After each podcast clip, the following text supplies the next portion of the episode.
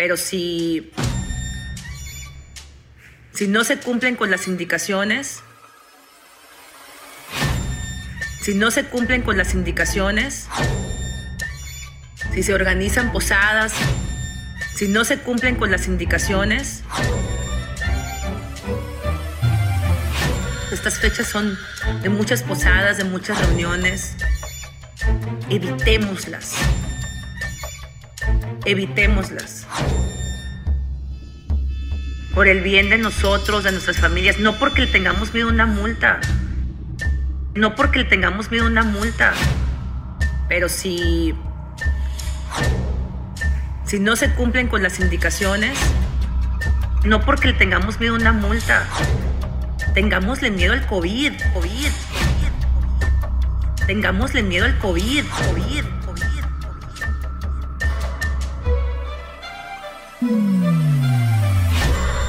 Tengámosle miedo al COVID, no a la multa. No se trata de estar implementando sanciones. No se trata de estar implementando sanciones. Tengámosle miedo al COVID, COVID, COVID. Si usted lo invitan a una posada, esa persona que lo invita a la posada no lo quiere. Transmitiendo desde el pasado alterno en Baja California, México.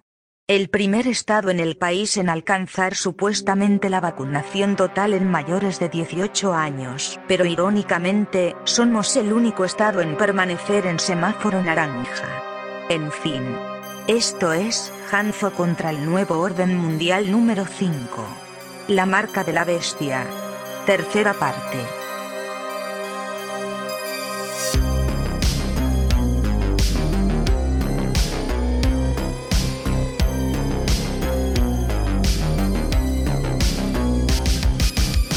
Cientos de videos mundanos tratan de explicar lo que es la marca de la bestia. Obviamente es puro rollo vendido como periodismo. Ahora resulta que alguien que no ha nacido de nuevo nos va a venir a explicar la Biblia. Alguien que no pertenece a la iglesia, la cual es columna y baluarte de la verdad, nos va a explicar Apocalipsis. Hazme el bestial y apocalíptico favor. Nosotros como cristianos tenemos la culpa por no levantar la voz contra todos esos tipos y decirles no ustedes no me van a explicar nada que venga en la Biblia. Nosotros tenemos la culpa por estar dejando que todas esas personas vengan y se metan a nuestras iglesias para hacer nuestro trabajo y explicarnos cosas proféticas. Oye Hanso, tienes razón. Aunque a veces he escuchado que algunos cristianos dicen cosas como, es que si nosotros no salimos a explicar las profecías y no hablamos, las piedras lo harán, como dice la Biblia. Y pues supongo que tienen razón, ¿no? Pues supones muy mal, Milex. Mira, cuando salen con ese comentario tan tonto, están insinuando que las piedras, entre comillas, o sea, los incrédulos, están recibiendo de Dios esa revelación de las profecías porque nosotros en la iglesia no las entendemos o porque simplemente somos muy holgazanes. Pero no se dan cuenta que utilizan de forma errónea un pasaje bíblico que nada tiene que ver con eso. El versículo que citan es Lucas 19 del 37 al 40. Cuando se acercaban, junto a la bajada del monte de los olivos, toda la multitud de los discípulos, regocijándose, comenzó a alabar a Dios a gran voz por todas las maravillas que habían visto, diciendo, Bendito el que viene en el nombre del Señor, paz en el cielo y gloria en las alturas. Entonces, algunos de los fariseos de entre la multitud le dijeron, Maestro, reprende a tus discípulos. Respondiendo él, dijo, Os digo que si estos callan, las piedras clamarán. Ahí está, nada que ver con todos esos que sacan esa frase de Jesús para defender a los incrédulos sabiondos cuando hablan del apocalipsis. Porque, a ver, ¿cuándo le dan la gloria a Cristo todas esas supuestas piedras? ¿Cuándo? ¿En sus libros o en sus videos lo hacen? No, nunca. Para empezar, las piedras no iban a hablar del nuevo orden mundial si les salía boca de repente sino que darían gloria a Dios, según el versículo anterior. Entonces que no salgan con ese tipo de comentarios porque ni siquiera tienen un fundamento real. Es tan claro que hasta me da penita ajena tener que repetirlo. Por eso digo que no hay que hacerles caso, ¿verdad? Pues de eso espero, Lex, ¿eh? Así que primero debemos tener en cuenta que la verdadera forma de la marca de la bestia no es posible determinarla actualmente. Ya entendámoslo de una apocalíptica vez. Y segundo, que su característica principal es la adoración a la bestia tiene una función y naturaleza espiritual que no tiene ningún beneficio comercial como si fuera monedero electrónico. Apocalipsis 13:16 dice claramente que la marca será puesta sobre la mano o la frente y no dentro de la mano como los microchips o los nanobots en vacunas activadas por la red 5G, la 6G y no sé qué tanto. Ya quitémonos esa idea ridícula de la cabeza. No podemos andar buscando la respuesta fuera de la Biblia y luego intentar meterle algunos versículos para que suene bíblico. Y esto lo hace un montón de gente.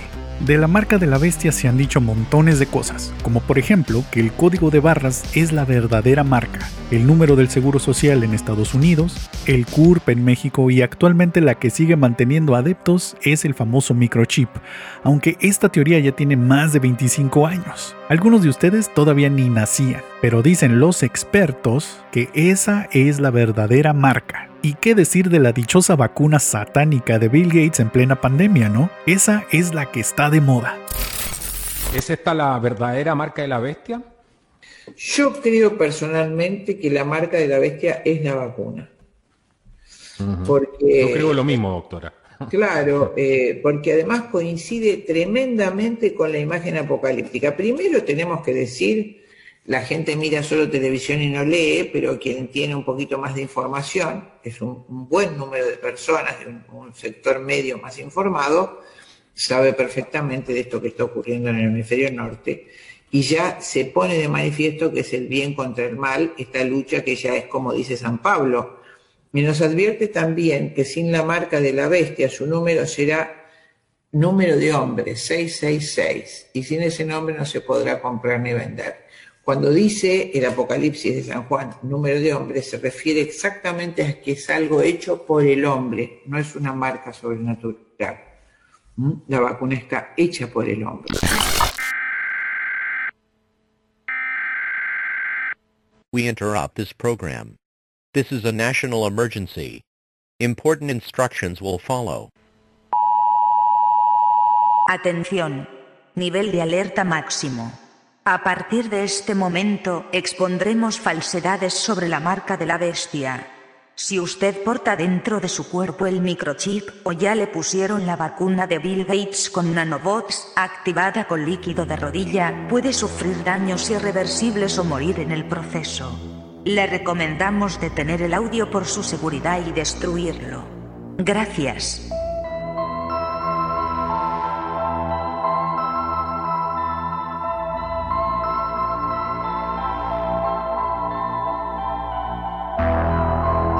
muy probablemente una de las primeras personas en correr la histeria sobre la marca de la bestia en los círculos cristianos fue una mujer llamada Mary Stuart Relfie, quien publicó dos libros, Cuando el dinero falla y El nuevo sistema monetario, en 1981 y 1982 respectivamente. Tal vez alguno de ustedes tenga sus libros. Yo los tengo y créanme, son una basura que atesoro con muchas ganas porque se convirtieron en bestsellers y además son tan ridículos que me resultan muy entretenidos y hasta coleccionables. Perdón, pero pues es la verdad. Y les podría asegurar que su librito llamado Cuando el dinero falla fue el culpable de casi toda la basura apocalíptica conspiranoica que tenemos hoy en día dentro y fuera de las iglesias. Por cierto, hay un pseudo predicador en internet llamado Antonio Bolaines, que le encanta estar cacareando rollos conspiranoicos y para autovalidarse,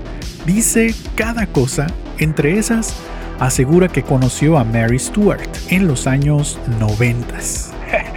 o sea, ya porque la conoció, ya entonces todo lo que dice es verdad, ¿no? Una señora escritora de aquí, de Texas, y residente de Lobo, Texas. Esta anglosajona norteamericana eh, escribió un libro en aquel entonces titulado Cuando el dinero falla. En aquel entonces esta señora anglosajona a quien tuve el privilegio, porque yo sí, para mí fue un privilegio haberla conocido personalmente, allá en 1997, 98 más bien, en una conferencia de la Universidad de Vision en Lobo, Texas. Cuando terminé de dar la conferencia, estaba en el centro de la iglesia donde estaba invitado. El pastor Jesse Cisnero me dijo, Antonio, queremos presentarte una persona que tú, vas a, tú, tú te gustaría conocer. Y en el medio estaba aquella señora anglosajona. Y me dijo, ella es la escritora del libro bestseller, Cuando el dinero falla. Este libro sacó, volvamos a la imagen, una investigación impresionante por lo cual se convirtió en bestseller en aquel entonces. La escritora tejana hizo una exhausiva investigación acerca del código de raya. Después de la impresionante investigación que ella hizo, descubrió que el código de raya, como fuera escrito, cuadrado, es decir, ladrillo, o las formas que fuera, numérico o sin, o sin número, tenía un valor numérico de 666. Los libros de Mary Stuart se vendieron como pan caliente por todas partes y se le atribuye a ella el descubrir la realidad secreta del código de barras y su asociación con el 666. Mary Stuart le dio demasiada importancia a este numerito que prácticamente cualquier lugar donde se lo encontrara, ya fuera de forma accidental, planeada o por azar, siempre era obra del diablo y una señal de que el 666 ya estaba por aplicarse. Para que se den una idea de lo que había en la mente de Mary Stuart, hay que entender que fue a mediados de los 70 que se empezó a introducir por primera vez en el mundo el código de barras como lo conocemos actualmente. Según lo relata en sus libros, ella recibió el método. Fíjense bien, el método. Para descifrar estos códigos de barras que eran satánicos. Lo recibió mediante intervención divina, gracias a una persona desconocida que le entregó en sus manos el manual para poder leer el código de barras. Todo esto, dice Mary Stuart, fue respuesta de Dios a sus oraciones al intentar entender el 666. O sea, Dios le envió la revelación extra bíblica para algo bíblico en vez de usar la misma Biblia para su interpretación. Ok. Porque hay que decir que ella desde niña estuvo muy interesada en la profecía bíblica y obvio, obvio, en el 666. También hay que notar que esta señora era de esas que recibía revelaciones, sueños proféticos y todos esos rollos paranormales que no tienen base bíblica. Esto ya pone en duda su integridad espiritual para poder interpretar las escrituras. En uno de sus libros, El nuevo sistema monetario, Mary Stuart decía que las letras F y H estaban colocadas justo abajo del código de barras. Estas letras significaban, según ella, forehead y hand, o frente y mano, que es donde Apocalipsis dice que la marca de la bestia será puesta. En fin. Ahora, prácticamente en estos días nadie puede comprar ni vender nada sin el uso de un código de barras porque lo tienen que escanear y eso no nos convierte en seguidores de Satanás, ¿o sí? Por cierto, sus libros no tienen ningún código de barras. Ese es un dato bastante interesante. Oye, es cierto, Hanso. Sus libros no tienen código de barras satánicos, pero sus libros, a pesar de ser muy viejos, ahora tienen el código ISBN que usan todos los libros para identificarlos internacionalmente. Es como un código de barras y sus libros tienen muchos seises y nueves. Ahí que ¿No está cooperando post-mortem con el diablo? Ah, ese punto es muy bueno, Lex. Y es curioso porque si usamos la mente conspiranoica de Mary Stuart, sí podemos asociar de forma arbitraria todos esos seises y nueves en esos códigos y decir que sus libros apoyan al sistema del anticristo. Sus libros intentan convencerte de que el 666 está escondido. Lo mismo que dicen actualmente. Todo es secreto para que tú no sepas lo que pasa. Para que la gente sea engañada. Igualito que con el microchip y la vacuna de Bill Gates y todas esas cosas. La Biblia habla del 666 y no de un 666. Hay una gran diferencia, porque decir 666 es una sola cifra, pero decir 666 abre la puerta a un montón de especulaciones pudiendo encontrar un 6 por acá, el otro por allá en alguna parte y el otro 6 escondido en un 9, pero pues hay que voltearlo y se convierte en un 6. Por ejemplo, Mary Stewart dijo que la compañía Visa representa el 666, diciendo que las dos primeras letras, B, son en realidad el número 6 romano. La letra S viene de la sexta letra del alfabeto griego y la letra A, pues es simplemente otro 6. ¿De dónde sacó que la letra A es un 6? ¿Ven lo que digo?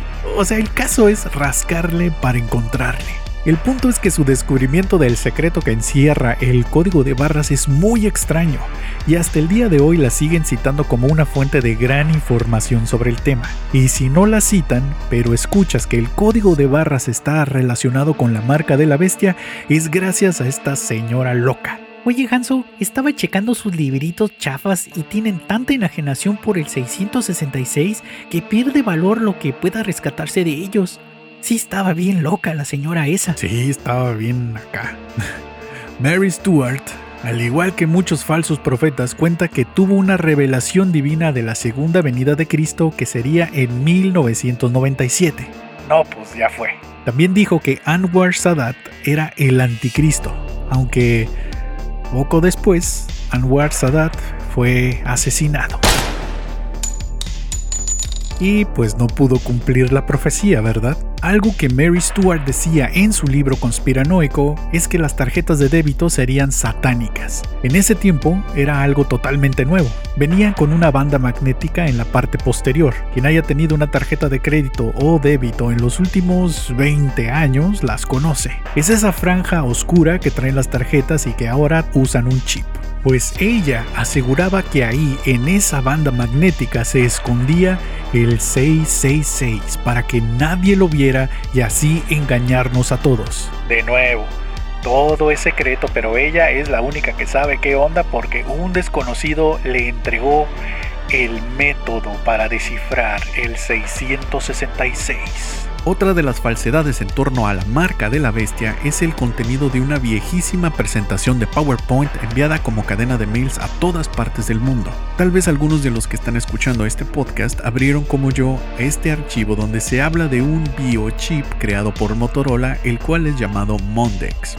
Esta presentación decía que Mondex significa dinero en la mano derecha, ya que el prefijo mon viene de money o dinero y dex viene de dexter o derecha. Ese famoso PowerPoint que salió a principios de 2000 combina un montón de mentiras con datos reales, con imágenes mal photoshopeadas.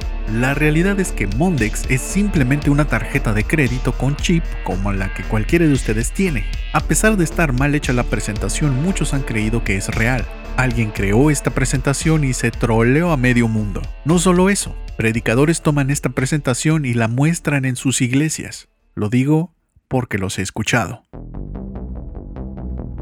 Aunado a estos troleos masivos de PowerPoint, existe otra que yo escuché desde los años 90 que hablaba sobre una supuesta supercomputadora llamada La Bestia, situada en Bruselas, y que abarcaba tres pisos de un enorme edificio. Dicha bestia tenía la capacidad de almacenar toda la información de las personas de todo el mundo, así como sus compras, ventas, trabajos, a dónde viajaban, etc. Y sería usado para controlarnos a todos.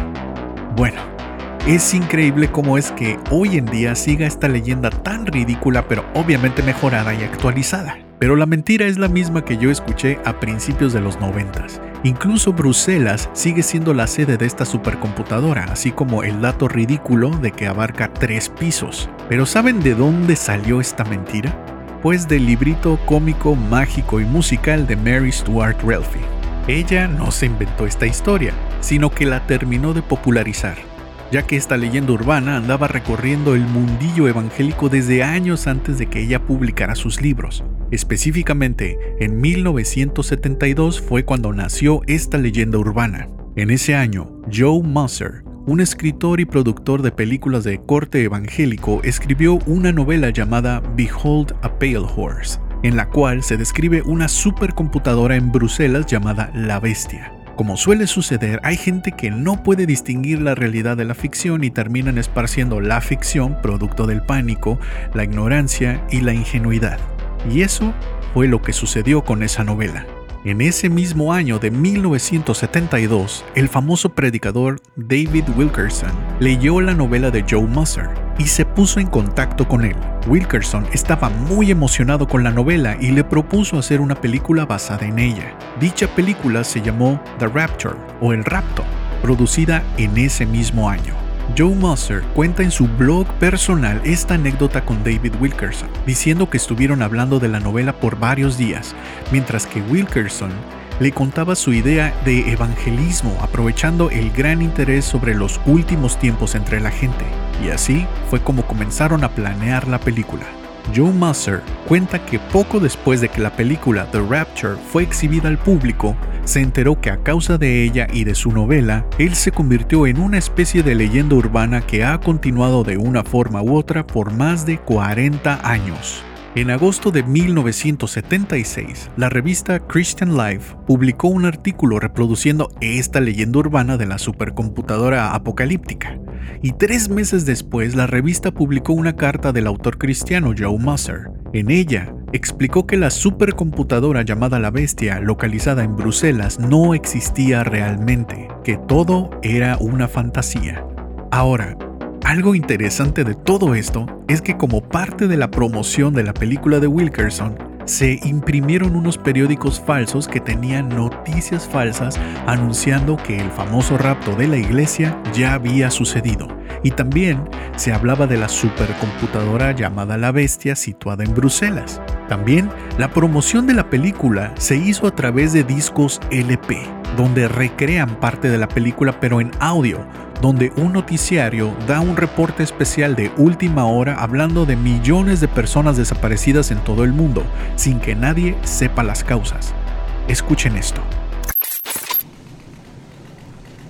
For those of you who have just been able to join us at Disaster News Central here, let me quickly, if I can, recap our continuing coverage of the uh, worldwide disaster.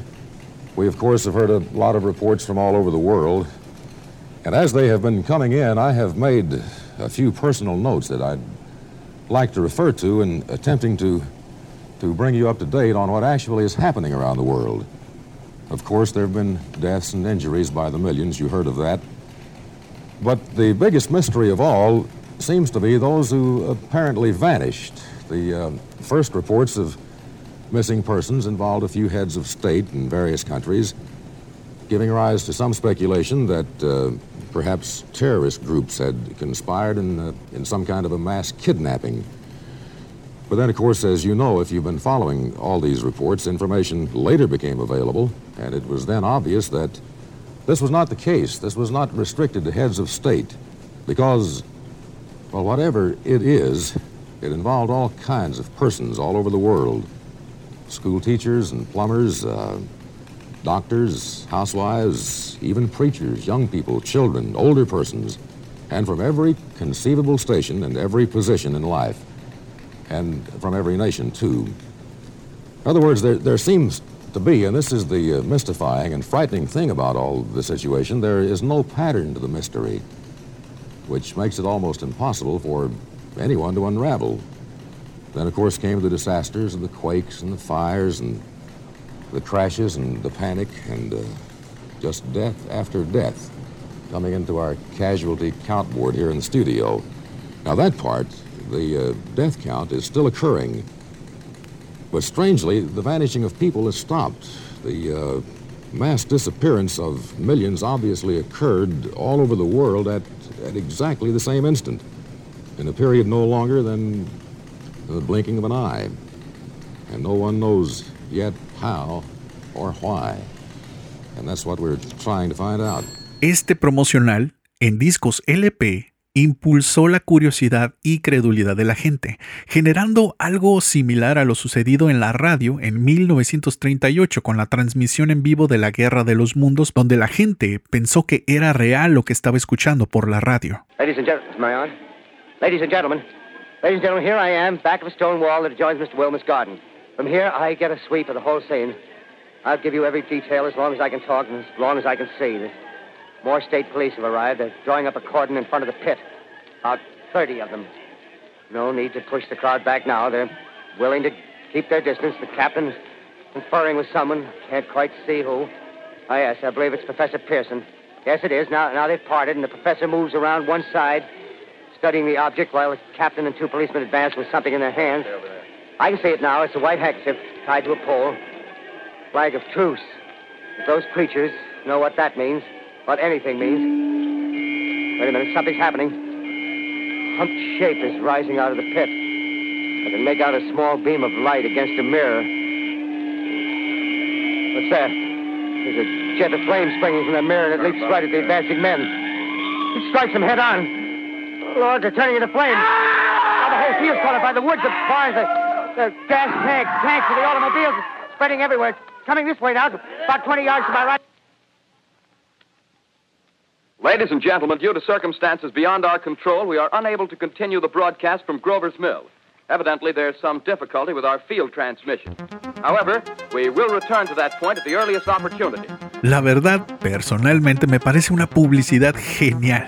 Creo que la propaganda fue mayor y mejor a la dichosa película en términos de calidad y masificación. Pero bueno, desgraciadamente, esto más que ayudar al evangelismo que quería Wilkerson y Musser, el efecto, como regularmente pasa, fue lo contrario. La gente se enfocó en la dichosa bestia en forma de computadora y dejaron de lado el mensaje evangelístico, si es que tal cosa existió. Solo pasaron unos añitos más y entra en escena la señora loca llamada Mary Stuart Ralphie y termina de inmortalizar esa leyenda urbana en su infame libro Cuando el dinero falla.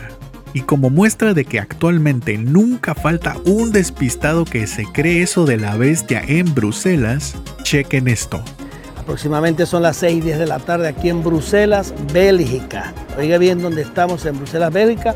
Este es el edificio de la sede de la Comisión Europea y es muy importante lo que vamos a hacer acá porque esto tiene una repercusión muy grande en el mundo entero. Este edificio que usted ve aquí de la sede de la Comisión Europea es uno de los edificios importantes de los tres poderes más fuertes que tiene la Comunidad Europea. En este edificio se encuentra nada más y nada menos en tres de estos pisos en tres de estos pisos, abarca tres pisos, está lo que se llama la supercomputadora, lo que se conoce como la bestia, la supercomputadora. Esta supercomputadora es una computadora que fue diseñada en 1969, claro está, ya para los años 80, 90 ya teníamos eh, o se tenía planificado la construcción o la, sí, la, el diseñar, el diseño de una computadora que eh, pudiese registrar o abarcar o contener o guardar toda la base de datos del mundo. Esta supercomputadora que se llama la Bestia, el 666, que se supone que sea la computadora que va a utilizar el anticristo cuando llegue a tener el orden mundial, el nuevo orden mundial y presida como líder de todas las naciones, pues desde acá. Ahora, una de las cosas que a mí me llama la atención como ministro, como predicador, como profeta de Dios, es lo que les voy a decir ahora. Este computador, que supuestamente fue creado por IBM, por IBM, es un computador que tiene un, ah, una velocidad, un procesador de datos. Escuche esto. Que maneja, como les dije, petaflops. Esto es que puede manejar en un segundo mil trillones de operaciones. Escuche lo que yo voy a decir. Yo me puse a leer esto a fondo porque hice una investigación poco a poco, me gusta leer, informarme. ay, ay, miren, el compa que están escuchando es un apóstol, ¿no? Ya saben, llamado Jorge Porras Benedetti, quien hizo un live desde Bruselas el 21 de agosto de 2019, que tiene al momento de esta grabación 639 mil vistas y cito textualmente lo que dice en la descripción de su video en YouTube. Esta transmisión es una advertencia, no solamente para el mundo, sino para muchos ministros y el pueblo del Señor en cuanto a la frialdad y descuido que en este tiempo hay con respecto a lo que Jesús y toda la Biblia profetiza para este tiempo final. Pues bien, este señor intenta educarnos porque no prestamos atención a la profecía bíblica. Lo irónico de su advertencia es que hace todo lo que los profetoides y apóstoles actuales hacen. Regañan a la gente de no leer la Biblia y eso es exactamente lo que ellos no hacen. Se dan el tiro en la pata solitos porque si leyera y estudiara las escrituras, ni siquiera estaría haciendo lives de su viajecito a Bruselas hablando de leyendas urbanas. Todos estos tipos son una vergüenza para el Evangelio. Ahora, existe otro argumento que quiero exponer en contra de los chips implantables como la marca de la bestia. Escuchen esto. La ley de Moore.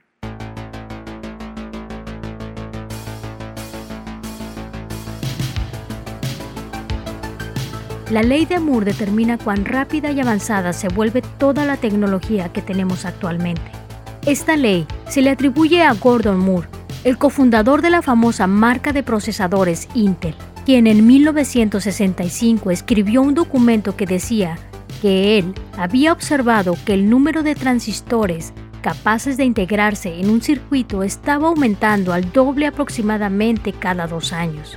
Esta tendencia ha continuado por más de 45 años y los expertos pronostican que no se va a detener nunca, pero hay quienes afirman que ya se detuvo. La ley de Moore al parecer describe con mucha precisión el aumento de la velocidad de procesamiento de las computadoras cada año, así como el aumento de la memoria, incluso el aumento de píxeles en las cámaras digitales, las cuales están creciendo casi de forma exponencial. Esto a todos nos consta. Estos grandes avances han permitido la era de las comunicaciones y la revolución tecnológica que partieron de enormes computadoras que abarcaban pisos enteros en edificios, como la bestia de Bruselas, hasta crear pequeños y avanzados dispositivos como los smartphones, los cuales contienen más potencia de cómputo que el primer cohete espacial en llegar a la Luna en 1969. Y eso si es que realmente llegó. ¡Ah! La bestia. No, manches. Ah, no, no. Sí llegó, sí llegó ya. Vamos a ganar agüita.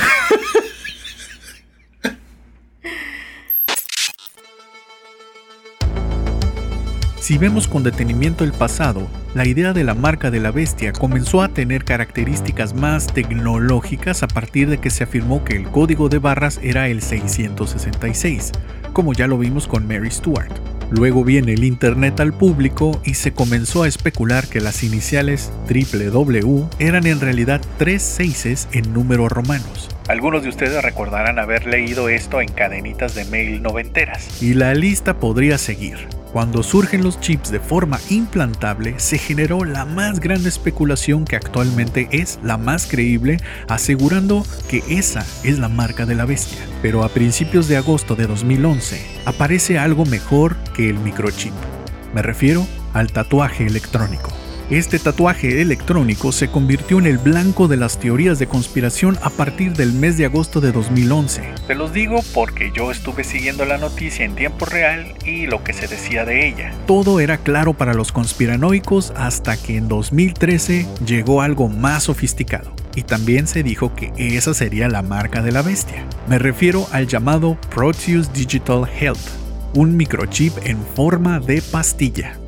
Sí, una pastilla electrónica mezclada con quién sabe qué drogas, creada por Motorola con la inocente intención de que tú puedas acceder a tu smartphone sin tener que usar contraseñas, porque la pastilla que se activa con el ácido del estómago se encargará de eso. ¿Qué tal? Es una estupidez, pero es real. Actualmente, la red 5G está causando furor por la tecnología que ayudará a crear, Ahora sí, dicen algunos, la marca de la bestia pero en unos meses más comenzarán con el 6G, luego el 7G, etc. ¿Y saben qué? No pasará nada. En pocas palabras, la tecnología está avanzando muy rápido. Seguirle el paso es prácticamente imposible. Todo esto que te estoy diciendo, el día de mañana ya será obsoleto. El estar detenidos en la idea mundana de que la marca de la bestia es un chip quedará descartada por el avance de la tecnología según la ley de Moore. Entonces, ¿qué vamos a pensar? Si la marca de la bestia que se promueve en el mundo no es como lo dice la Biblia, y de paso tampoco como lo muestra una tendencia como la ley de Moore, ¿cuál es la verdadera marca de la bestia? La respuesta es muy simple. Nadie lo sabe por ahora. Pero su objetivo quedó ya demostrado. es una señal de adoración y pertenencia a Satanás. Una cosa es segura, cuando surja será demasiado obvio. Todo intento de conocer qué significa el 666, quitando a Cristo del centro, invariablemente caerá en error. El Apocalipsis no se trata del anticristo ni del 666. ¿Qué debes hacer ante la incertidumbre de lo que es la marca de la bestia? Te diré qué podrías hacer. Cuidarte de Dios mismo. Sí, Jesucristo dijo que no tuviéramos miedo de los que matan el cuerpo, sino de aquel que puede enviar el alma al infierno, y ese solamente es Dios, no el diablo. Esta es una de las verdades que Dios nos muestra en Apocalipsis precisamente. Él no está jugando con el pecado, Él lo va a terminar para siempre y a pagar a cada quien según sus obras si no depositó su fe en Jesucristo. Como cristianos, debemos poner nuestra confianza solo en Él, diariamente, y descansar en su poder y cuidado. Eso es lo que hay que empezar a hacer y dejar de esparcir el terror y la ignorancia dentro de la iglesia. La marca de la bestia es un asunto tan insignificante al compararlo con la grandeza del Evangelio, el cual vez tras vez se aprecia en toda la Biblia, incluyendo Apocalipsis. Órale, Hanso, tienes razón, porque si no se les habla del Evangelio, pues no habrá nada que nos pueda salvar de algo enormemente más terrible que el diablo mismo, la ira de Dios que por cierto, hasta el diablo junto con el anticristo y el falso profeta van a sufrir esa ira, ¿verdad, Hanso? Sí, Lex, ni el diablo se va a escapar de la ira de Dios.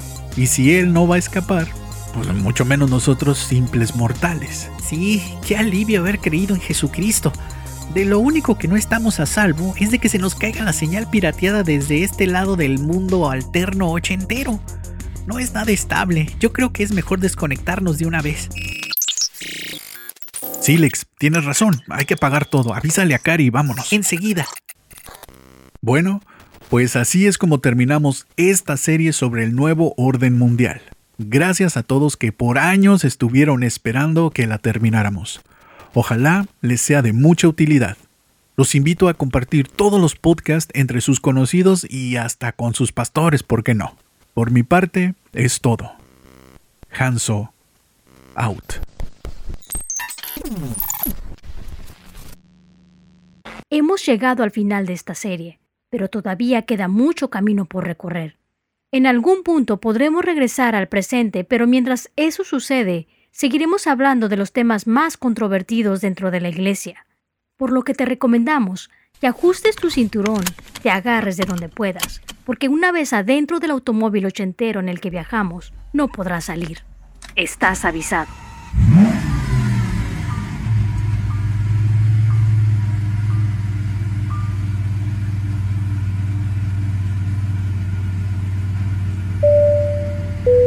Le damos la bienvenida al viaje por el universo alterno a bordo del Lamborghini ochentero. Equipado con la más avanzada retrotecnología y con destino al otro lado del multiverso podcastero. El tiempo de viaje estimado es totalmente desconocido.